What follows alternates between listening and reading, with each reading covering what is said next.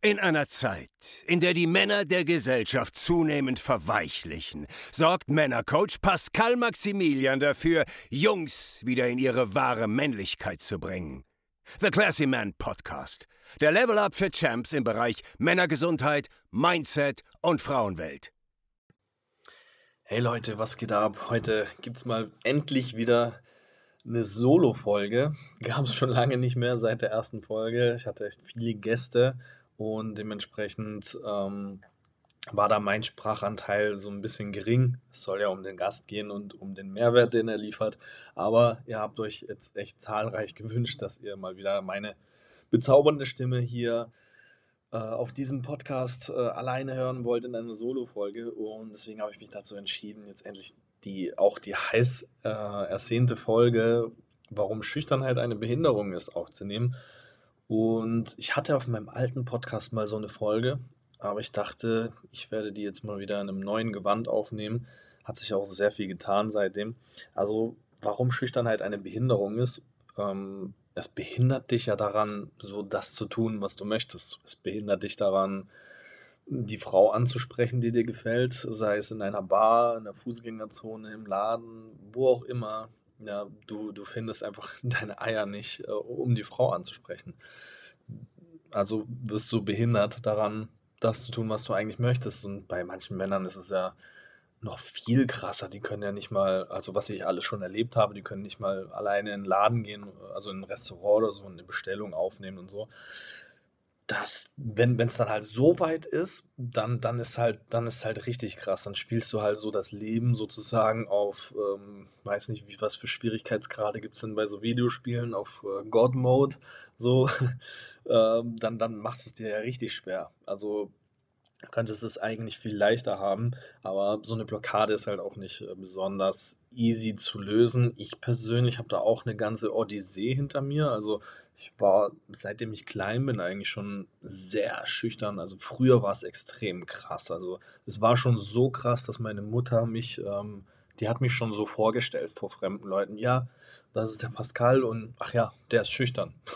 so, als ob ich damit zur Welt gekommen wäre. Aber das ist, das ist äh, vollkommener Schwachsinn. Also kein Mensch kommt schüchtern auf die Welt. Das beste Beispiel sind kleine Kinder. Also wenn man sich mal Kinder untereinander anschaut, da gibt es keine Schüchternheit. Also vor allem so im Kindergarten, das gibt es nicht. Das, das wird alles erst später durch irgendwelche Ereignisse oder so, wenn du vielleicht irgendwie ermahnt wirst oder so oder mal zur Sau gemacht wirst wegen irgendwas. Ich, ich glaube, dadurch entsteht so Schüchternheit, ja.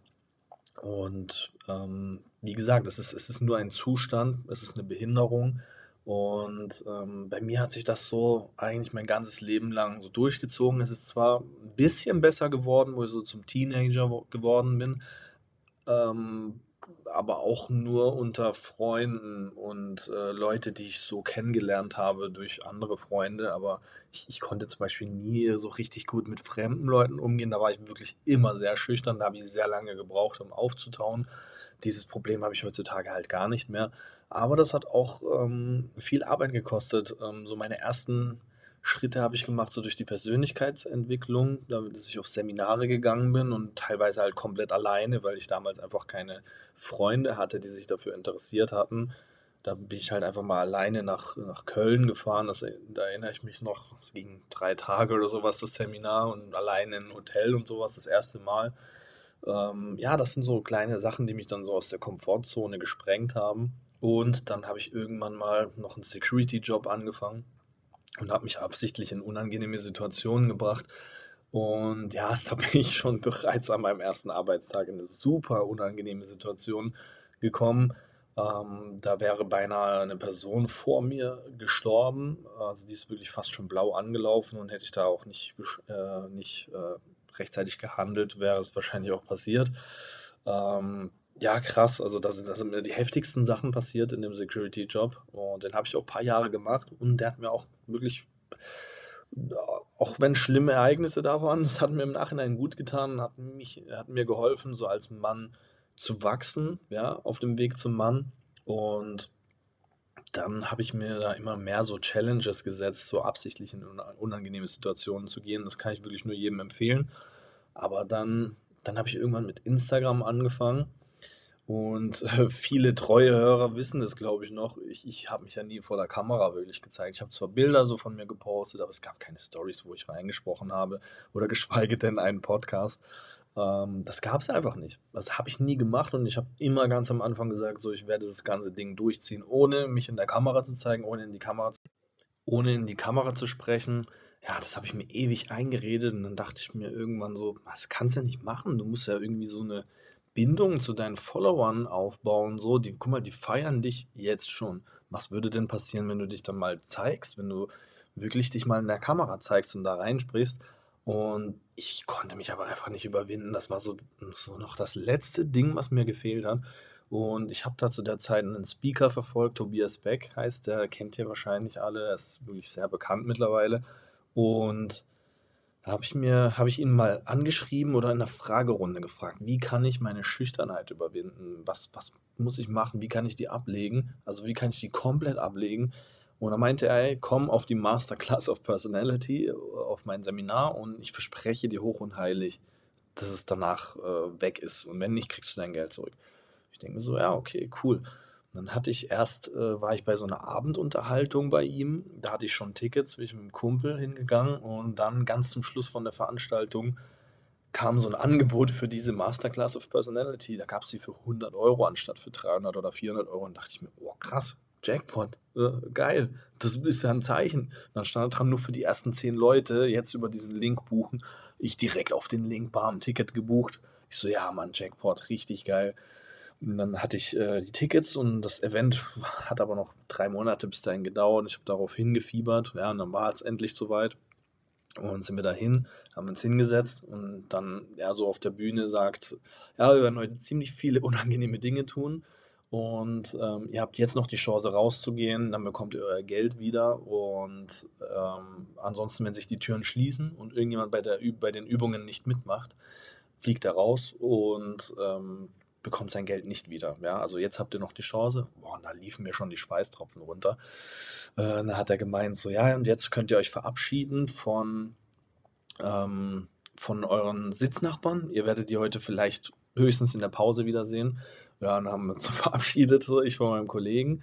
Und ah, zwei Kollegen waren das. Von meinen beiden Kollegen habe ich mich noch verabschiedet und dann mussten wir die, äh, die Plätze tauschen. Dann hatte ich halt einen Wildfremden neben mir, mit dem ich dann die nächsten Übungen machen musste, wie zum Beispiel 10 Minuten dem anderen in die Augen starren. Ähm, das machen manche mit ihrem Partner innerhalb von einer 10, 20-jährigen Beziehung oder Ehe nicht. Das war schon sehr intensiv und ja, dann lauter solche unangenehmen Übungen haben wir gemacht. Manche mussten sogar auf die Bühne. Ähm, Wäre ich im Nachhinein tatsächlich auch gerne, aber ich wurde leider nicht auserwählt.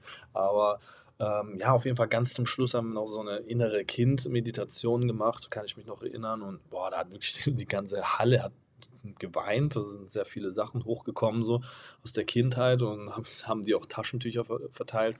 Und da mussten wir die Dinger aufschreiben, also was wir unserem inneren Kind nie wieder antun möchten. Und dann mussten wir das bei so einem Ritual sozusagen zerreißen und einfach mal so rumschreien, einfach mal alles rauslassen, was, was da raus muss. Und ähm, dann hatte ich äh, 'ne Partnerin und dann meinte er: „Ja, jetzt kommt die letzte Übung. Jetzt müsst ihr sozusagen euch die Augen verbinden lassen und euer Partner, der passt auf euch auf und dann lässt lasst ihr einfach mal alles raus, alle Emotionen. Ihr könnt rumschreien, ihr könnt rumtanzen, ihr könnt rumspringen, ihr könnt Stühle rumwerfen und euer Partner passt auf, dass ihr euch und niemand anderen verletzt.“ Und ja, also erstmal hat das so meine Partnerin gemacht und das war schon krass. Ich dachte mir so: „Boah, heftig.“ So kann ich das schaffen so? Und dann hat er auf der Bühne gesagt, für alle, die jetzt noch wirklich ähm, ähm, skeptisch sind, das funktioniert, glaub mir. Jeder seiner Teilnehmer ist danach in seinem Leben durch die Decke gegangen, der mit Schüchternheit Probleme hatte. Und dann dachte ich mir, ey, jetzt, ich muss es machen, ich muss es einfach machen. Ja, dann war sie fertig und dann war ich dran. und die ersten zwei, drei Minuten kam ich mir wie der größte Depp vor und hatte so in meinem Kopf so, boah, die Halle ist voll mit 1000 Leuten. 500 Leute haben gerade die Augen verbunden, aber 500 Leute können dich sehen, wie du dich hier gerade zum Affen machst. Boah, ich habe geschwitzt und geschwitzt und so, aber nach so fünf Minuten dachte ich mir so, fuck off, ich zieh durch. Dann habe ich irgendwie auf den Boden eingeschlagen, habe Stühle rumgeworfen, habe rumgeschrien, habe einfach mal alles rausgelassen, als die zehn Minuten vorbei waren. Ich habe mich so frei gefühlt, wie noch nie zuvor in meinem Leben. Ich war so befreit und Ähm, nach dem Seminar war ich so überglücklich. Ich dachte mir so: „Alter, ich habe es ich habe es geschafft. Ich bin die Scheiße los.“ So, dann bin ich, äh, nach Hause gefahren und dann lag ich noch so voller Euphorie, lag ich da so im Bett. Ich habe nicht mal meinen Mantel ausgezogen, das weiß ich noch. Das war meine allererste Instagram-Story, wo ich in die Kamera geredet ja, das war so die erste Story, wo ich in die Kamera gesprochen habe. Und das hat etwas losgetreten. Ab dem Moment habe ich wirklich treue Follower gewonnen, die mich in ihr Herz geschlossen haben, die mir bis heute noch folgen. Seit vier oder fünf Jahren. Das ist krass. Ich habe mich erst vor kurzem mit einer unterhalten, die mir so seit zwei Jahren folgt, die auch noch so das alte Profil im Kopf hat. Und ja, es war ein krasses Gefühl. Die hat mich ja auch sozusagen bei vielen Lebensabschnitten begleitet. Das ist verrückt einfach. Ja, und das, das wird ja, ist ja jetzt noch größer geworden. Also ich bin jetzt kein, habe jetzt keine 10.000 Follower, aber hey, sind jetzt fast 2.200 und da sind halt echt viele, die mich wirklich seit vier oder fünf Jahren am Stück verfolgen und mir immer mal wieder schreiben, ey, krass, deine Entwicklung zu sehen und so. Und ja, es sind halt auch super treue Follower, die mich wirklich immer unterstützen und mir auch wirklich, auch wenn ich mal einen scheiß Tag habe oder ich kriege ja auch heftige Nachrichten teilweise, wo, wo auch nicht so spurlos an mir vorbeigehen. Klar, mittlerweile hat man da eine dicke Haut entwickelt, vor allem bei dem Thema, das ich hier mache. Aber manchmal gibt es auch Tage, wo ich mir denke, so, boah, ey, ihr könnt mich alle mal, wofür mache ich das? Aber dann kommen dann so Nachrichten von solchen Leuten, die mir dann schreiben, hey Pascal, die Entwicklung von dir ist krass heftig, mach weiter so. Ja, dann, dann denke ich mir auch, ja, Mann, für solche Leute mache ich das, die wirklich dankbar sind, dass ich das mache. Und ähm, ja, auf jeden Fall hat diese, diese ersten Stories haben was losgetreten und zwar, die Leute haben meine Stimme gefeiert und haben dann gesagt, hey, sag mal, warum machst du keinen Podcast? Ich so, stimmt, warum mache ich keinen Podcast? Und da habe ich einen Podcast angefangen. Dann gab es diesen Holistic Things Podcast. Ähm, gab es dann und ey, der wurde so gefeiert, unfassbar krass. Also ich habe über irgendwie, keine Ahnung, sogar Leute, die mir halt nicht gefolgt sind, haben den gehört und haben mir geschrieben, so, ey, ich feiere dein Content so vielleicht gar nicht und mag dich so als Person irgendwie nicht, aber ich ziehe mir deinen Podcast rein. So. Das ist auch krass, ne? Und, und die Klicks äh, sprechen auf jeden Fall für sich. Also jetzt insgesamt habe ich fast, äh, wenn man jetzt die Streams mit dem neuen Podcast zusammenzählt, müsste ich irgendwas über 10.000 haben. Ist schon heftig und ich habe auch echt eine sehr gute Bewertung bei, bei Spotify. Ich glaube, mittlerweile haben 47 Leute abgestimmt und ist durch die Bank weg eigentlich positiv. Also schon, schon krass, das kann sich sehen lassen, würde ich sagen. Und das wird mit Sicherheit auch noch mehr. Ja, auf jeden Fall, was ich, worauf ich hinaus will. Ich habe meine Behinderung abgelegt und daraufhin sind ganz viele tolle Sachen passiert. Also mein Leben ist viel geiler geworden. Wirklich viel geiler. Ich habe so viele neue Leute kennengelernt. Ähm, ja, und auch vor allem, ja, mein, mein Insta-Profil ist äh, gewachsen. Also ich hatte zu dem Zeitpunkt, wo ich den Podcast gemacht habe, glaube ich, noch so 700 Follower. Dann auf einmal, bam, 1000. Dann auf einmal 1500. Also es ist in einer kürzesten Zeit ist mein Profil richtig gewachsen und sehr viele neue Leute kamen hinzu. Ähm, ich habe Kontakte bekommen zum Andreas Schlecht, zum Beispiel, zum Heilpraktiker, mit dem ich hier schon etliche Folgen gemacht habe, äh, schon auf dem alten Podcast. Und ey, also der hat ja über 10.000 Follower auf, auf ähm, äh, Abonnenten auf, auf YouTube. Das ist krass. Und ich bin einfach auf seinem YouTube-Kanal. Da gibt es ja auch ein paar Videos ähm, von mir mit ihm. Äh, ist schon krass. Also es sind lauter coole Sachen passiert. Und auf einmal wollten Leute mit mir zu tun haben, von denen ich jahrelang Fan war. Es ist crazy ja, also da ist mir auch wieder so bewusst geworden, was Thaddeus Koroma damals gesagt hat. Ähm, arbeite so lange an dir, bis deine Vor- oder Leitbilder zu deinen Freunden oder Partnern werden. Und ich habe an mir gearbeitet und das ist alles eingetroffen. Leute, von denen ich Fan war, die sind mittlerweile mit mir cool, mit denen ich bin ich befreundet, die habe ich schon privat getroffen ähm, mit dem ich stets im privaten Austausch und so und man inspiriert sich gegenseitig und äh, ich kann mir da Tipps einholen. Mein Netzwerk ist gewachsen, also ich kenne so viele Leute, es ist krass. Wir haben unsere eigene Männergruppe mittlerweile mit vielen krassen Typen drin und einfach crazy, was alles passiert ist, seitdem ich meine Schüchternheit besiegt habe. Also ich kann es wirklich nur jedem Mann raten. Also wenn du dein Traumleben leben willst, dann musst du deine Schüchternheit besiegen. Also mach es, mach alles, was dafür nötig ist. Du musst es nicht so wie ich machen. Du musst nicht aufs Seminar von Tobias Beck gehen. Ich weiß nicht, ob er das überhaupt noch anbietet, aber es gibt definitiv Lösungen. dazu. Ich kann dir in meinem Mentoring kann ich dir helfen, das zu überwinden.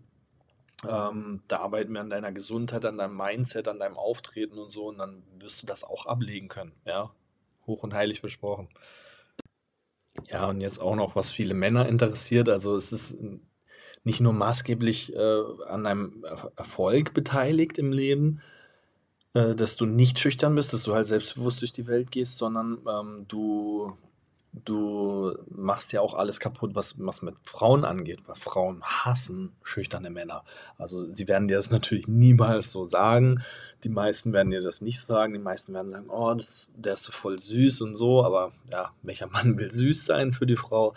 Das, ähm, ja, also es wird dir halt alles versauen, weil ähm, schüchterne Männer, du, du wirst der Frau sozusagen damit zeigen, der, der kann sich gar nicht holen, was er will im Leben. Äh, zum Beispiel die Frau, der kann sich nicht, ähm, der kann, der kann sich nicht durchsetzen, gar nichts. Also schüchterne Männer sind immer Verlierer, definitiv. Also du wirst immer mit einer Behinderung durchs Leben gehen und du wirst immer behindert sein, ähm, dir das zu holen, was du eigentlich möchtest vom Leben.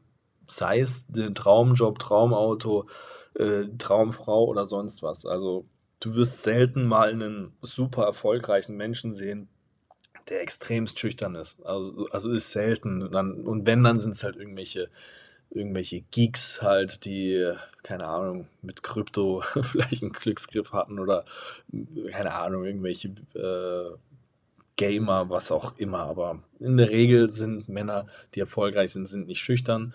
Und ja, deswegen kann ich es einfach nur wirklich jedem Mann ans Herz legen. Tu alles dafür, wenn du schüchtern bist, das Ganze abzulegen. Arbeite an dir in jedem Lebensbereich.